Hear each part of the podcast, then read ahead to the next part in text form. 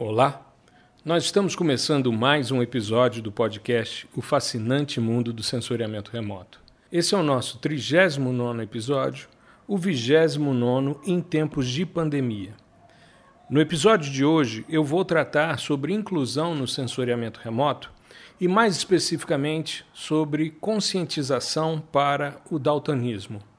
É extremamente interessante esse tema e já na sexta-feira passada eu fiz uma postagem, porque existem vários aplicativos que simulam como os daltônicos enxergam, dependendo do tipo de deficiência de visão de cor que ele tenha. Né?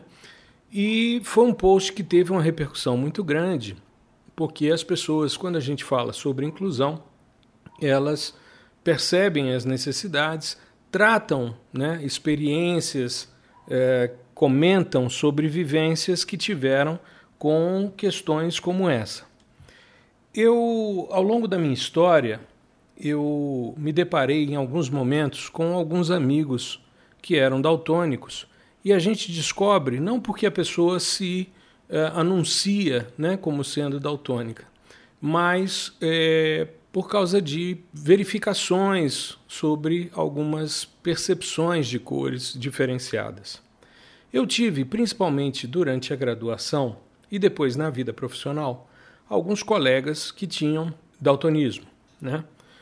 É, o primeiro que eu queria relatar é um grande amigo que ele, durante o trabalho final do curso de graduação, ele tinha que fazer um mapeamento específico né, em geologia e eram feitos, esses trabalhos finais eram feitos em duplas e ele é, resolveu fazer o trabalho com um outro amigo que também era daltônico.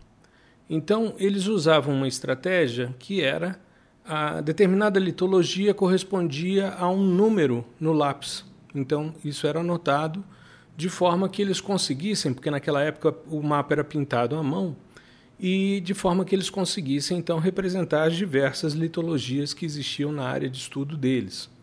Foi um desafio muito interessante e eles venceram, né? claro que com todo o apoio dos colegas nessa questão. Um outro já foi meu colega professor né, num colégio grande aqui em Brasília, e é, ele veio comentar comigo, né, depois de muitos anos, uma vivência que ele tinha tido na graduação ele fazia biologia, né? E é, numa das aulas de botânica, o pessoal do grupo dele pediu que ele contasse os frutos vermelhos e frutos verdes. Ele não conseguiu fazer, né? Mas ninguém sabia que ele era daltônico. Eu mesmo descobri, porque como a gente era colega de, de colégio e de cursinho, quando a gente tinha brechas nos nossos horários, que a gente chama de janela, né? que é quando você tem um horário vago, aí você via quem estava na sala dos professores em horário vago, e do lado tinha um clube que tinha um salão de sinuca, e a gente ia jogar. E normalmente íamos quatro, cinco colegas e formávamos duplas e tal, era bem interessante. E uma vez jogando com esse amigo da biologia, ele, eh, eu dizia para ele, vai na bola vermelha, e ele ia sempre na bola marrom. E como ele era um péssimo jogador de sinuca, cada vez que ele jogava na bola vermelha, na cabeça dele, né, que era na verdade a bola marrom, ele perdia sete pontos e a gente foi entrando num buraco muito grande, né? Eu fui me aborrecendo com aquilo, num determinado momento eu virei para ele e falei, cara, tu é daltônico? Ele disse, sou. Eu falei, por que você não me falou antes? Ele disse, ah, fico sem graça. Eu falei, não, então é o seguinte, vai nessa bola aqui. Aí eu apontava para a bola vermelha, que era a bola 1, né? Se ele fosse na bola da vez, ele não perdia sete pontos. Se ele arriscasse, ele perdia. E um grande amigo, até hoje a gente trabalha juntos, ele hoje é professor na universidade, né? E foi um grande aprendizado esse convívio com ele. Depois, mais à frente, já professor universitário, eu coordenei um trabalho bastante intenso no Oeste Potiguar e eu coordenava a parte ambiental e um colega era o coordenador geral do projeto. Eu me lembro que no decorrer do trabalho eu gerei os mapas de concentração de metais nos reservatórios fazendo interpolação. E eu saía de uma gradação de verde para vermelho. E ele ficava sem entender direito o que, que eu estava mostrando. Aí um dia ele chegou bem reservadamente para mim e me disse: Olha, eu sou daltônico, eu não consigo ver essas variações, essas nuances que você mostra no mapa. Eu disse: Muito bem, então vou fazer uma alteração, vou usar uma variação de amarelo para azul, onde o amarelo vão ser as concentrações mais baixas, o azul a mais alta. A gente explica né, que é uma estratégia de representação pouco típica, e você explica os mapas na reunião né? ele fazia como coordenador geral do projeto, ele fazia as apresentações para o poder público e tal. Então eu preparava os mapas e ele apresentava, sempre variando de amarelo para azul, e era um sucesso. Me lembro que uma vez a gente estava saindo para uma reunião, um jantar, com o pessoal do governo do estado, do Rio Grande do Norte, e eu desci de camisa cinza, cheguei no saguão, ele estava de camisa rosa, e aí ele olhou para mim e disse: Vamos cantar aonde? Eu, eu já sabia que era daltônico, achei graça e disse: provavelmente vai ser uma música muito desafinada, né?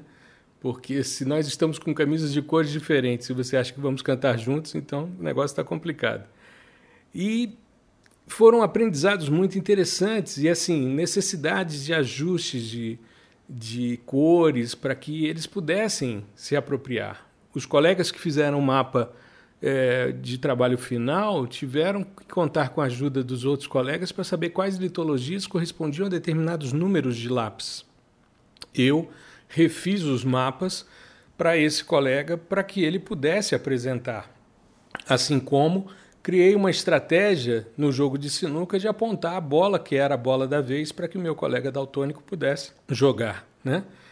Então, são algumas questões que são importantes, principalmente quando você tem estudantes. Eu fiz a postagem e compartilhei nos grupos de disciplinas que eu tenho, tanto na graduação como na pós, e uma aluna minha de pós-graduação comentou que, dando aula, ela mostrando no, no mapa, numa imagem de satélite, as frentes de incêndio, né, o aluno pedia que ela apontasse, porque ele não conseguia ver as manchas avermelhadas por causa de daltonismo. Então é interessante a gente entender, primeiro, como a cor né, se manifesta no sistema visual humano. Isso é importante para a gente entender. Primeiro, cor tem um comprimento de onda dominante. Então, uh, cada cor pode ser explicada por um comprimento de onda específico. Mas quando a gente trabalha com o sistema visual humano, a gente tem algumas estruturas que precisam ser uh, percebidas, que precisam ser uh, entendidas. Primeiro é o seguinte: no nosso sistema sensor, que são os nossos olhos, nós temos uma lente que é o cristalino. Muitas vezes esse cristalino precisa ser substituído quando há um problema de catarata, por exemplo, e aí é colocada realmente uma lente no lugar desse cristalino. Mas no fundo do olho existem fotoreceptores lá na retina que são bastonetes e cones e cada um tem uma visão específica. Os bastonetes eles permitem perceber a luminosidade e o movimento. É o que a gente chama de visão escotópica. Já os cones, eles vão permitir diferenciar as cores. Existem cones específicos para cada principal comprimento de onda, que é o que a gente chama de visão fotópica. Então, nós temos três tipos de cones. Nós temos o eritrolábio, que é para você perceber a luz vermelha no comprimento de onda dominante de 570 nanômetros. Existe o clorolábio, que é para você perceber as luzes na faixa do verde, cujo comprimento de onda dominante é 535 nanômetros.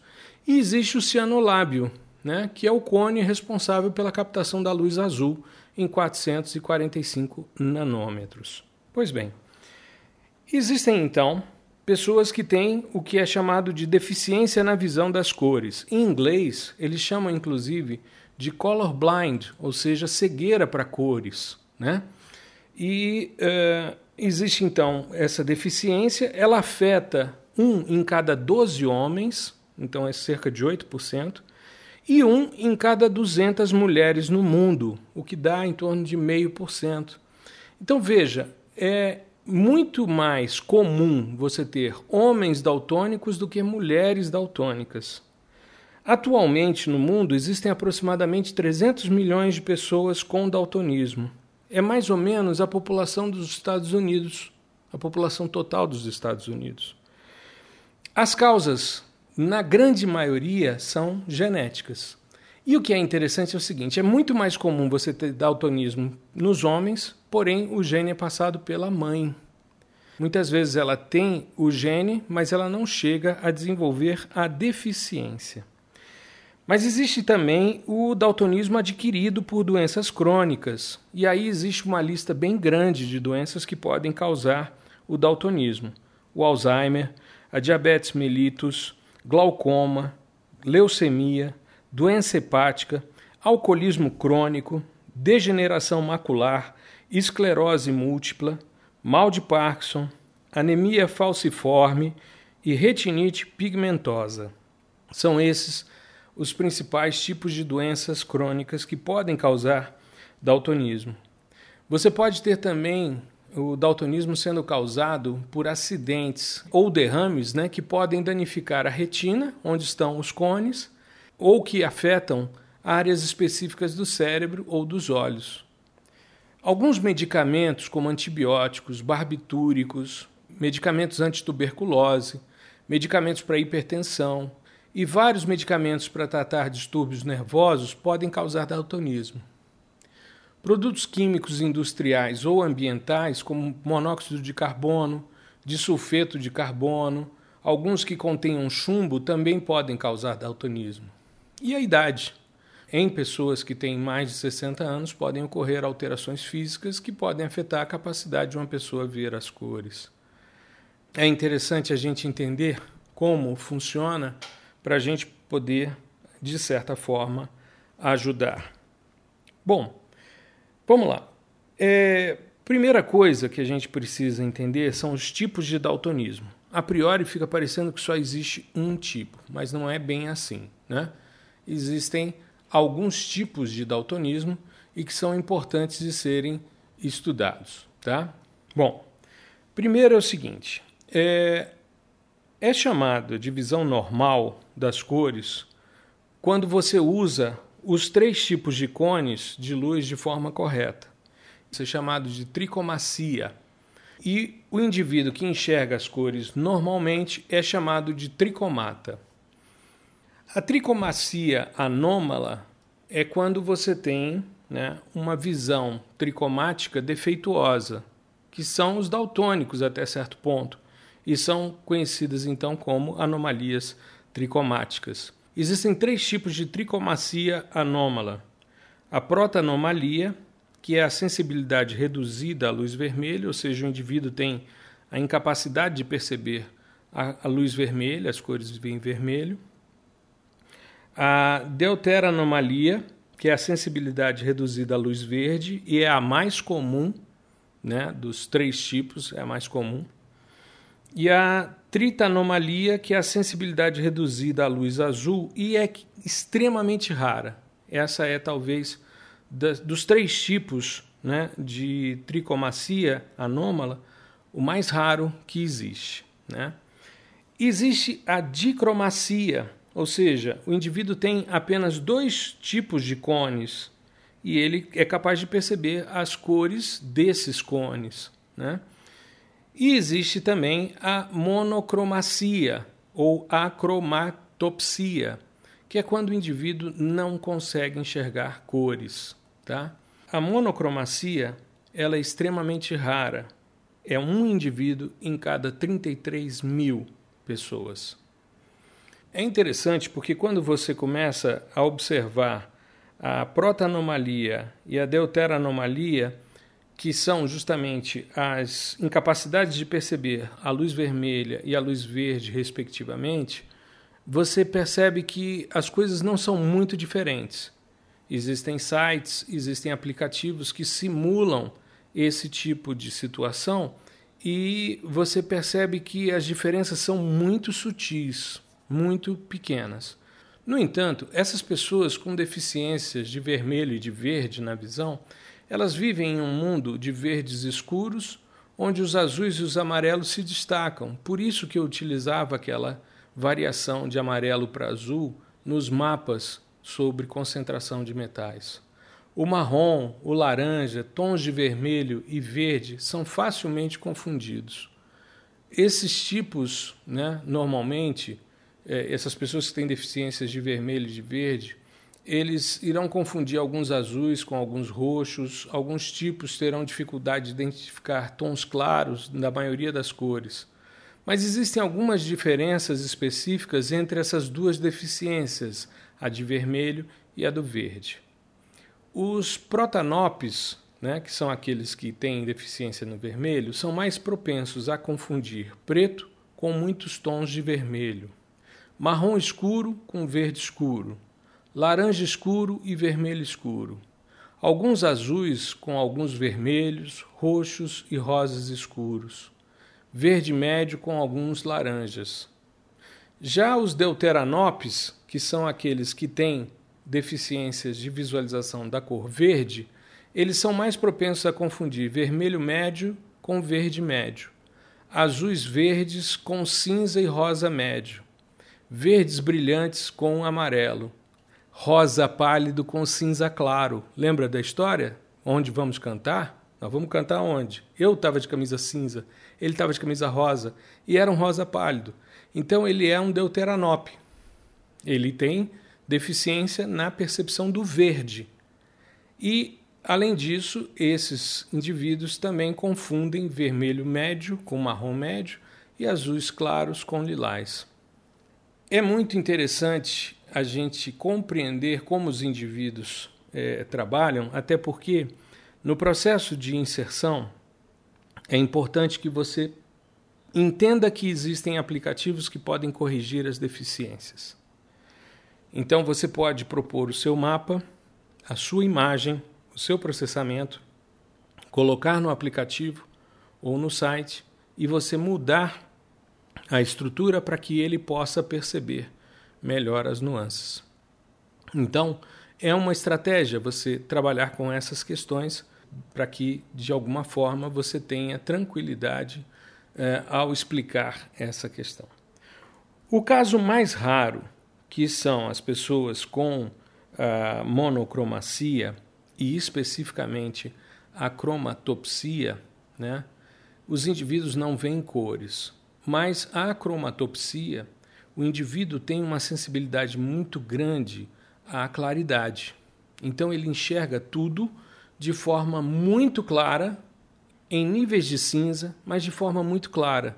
Então é muito comum esses indivíduos viverem com os olhos apertados, porque eles com isso diminuem a entrada de luz e conseguem enxergar um pouco melhor.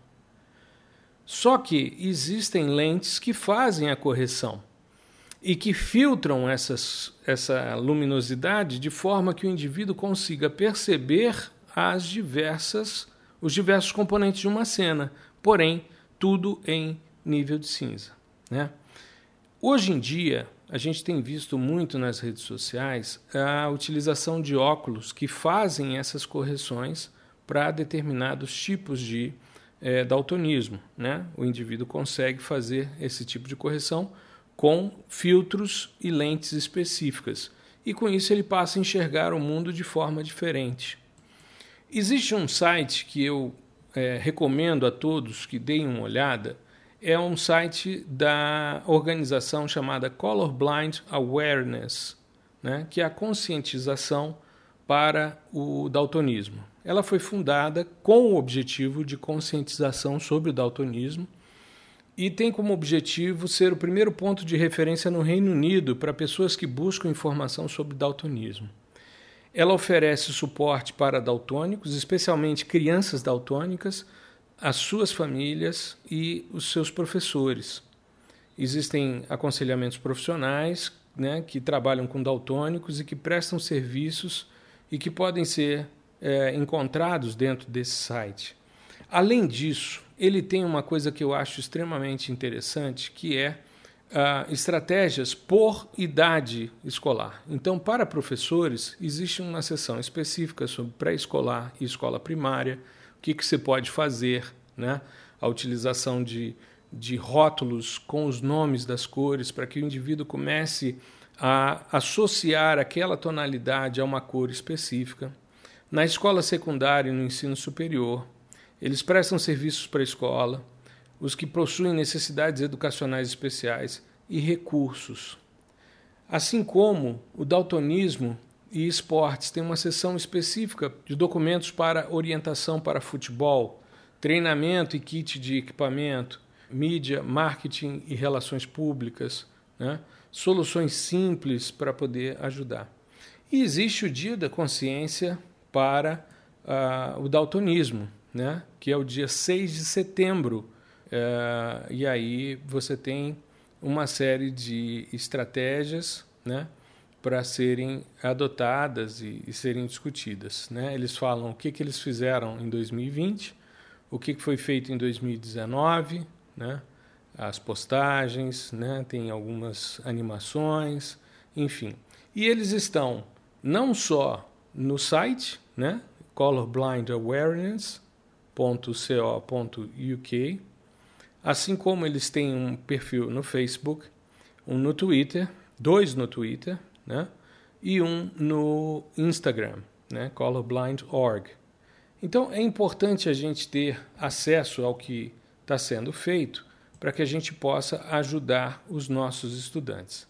Eu acho que é extremamente importante que a gente pegue as imagens e ajuste. E para isso, eu queria então indicar alguns aplicativos.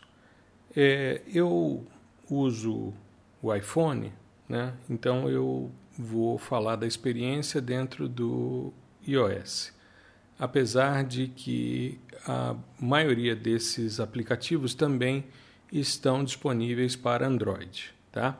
O primeiro que eu queria comentar com vocês é o Chromatic Vision Simulator, também conhecido como CV Simulator. É simples, é só você colocar na pesquisa que você quer colorblind. Né? Uh, pode ser color é, C-L-O-R ou color com U, né? C-L-O-U-R. O CV Simulator, ele tem algumas possibilidades bastante interessantes.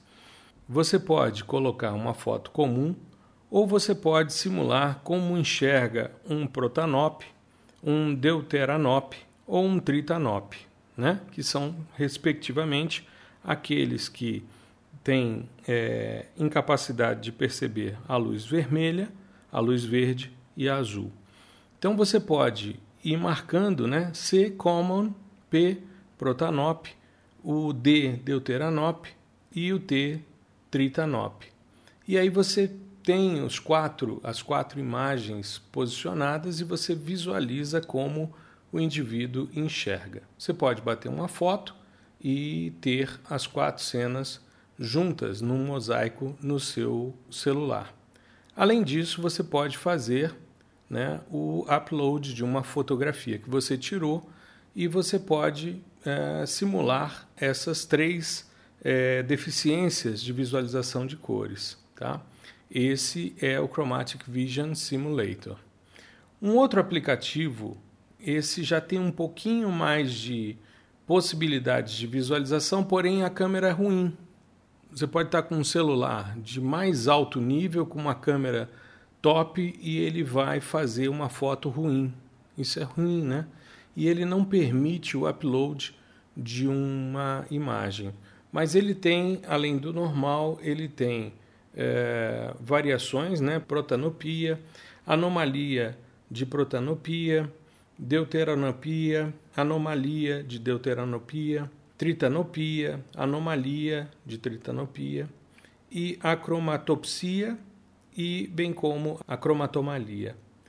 É, e aí você tira a foto, você vai ver que a foto fica não tão nítida, mas ela simula essas possibilidades.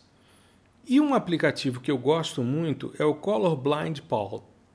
Esse Colorblind Paul, ele tem algumas questões que eu acho extremamente interessantes. Primeiro, por default, quando você entra nele, ele tem um cursor e com esse cursor você vai vendo o nome das cores. Então você vai posicionando, é uma visão de realidade aumentada, e à medida em que você vai passeando com o seu cursor, ele vai te dando os nomes das cores. Isso na primeira questão.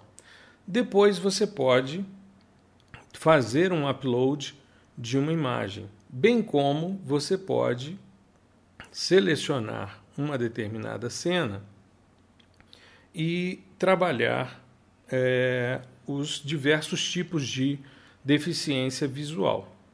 Então você faz o upload, por exemplo, de uma imagem e aí você vai ver como é que enxerga um indivíduo que tenha, por exemplo, protanomalia, uma deuteranomalia, uma tritanomalia, né? ele vai trabalhar essas questões para você. E o que é mais interessante é que ele faz a correção para quem tem cada uma das deficiências. Então, ele vai corrigindo para quem tem deficiência de vermelho, de verde, de azul e te mostra como é que enxerga o indivíduo que tem a deficiência do vermelho, no caso, a protanomalia, a deuteranomalia, para quem tem a deficiência de verde, ou a deuteranomalia, para quem tem a deficiência de azul, a tritanomalia, né?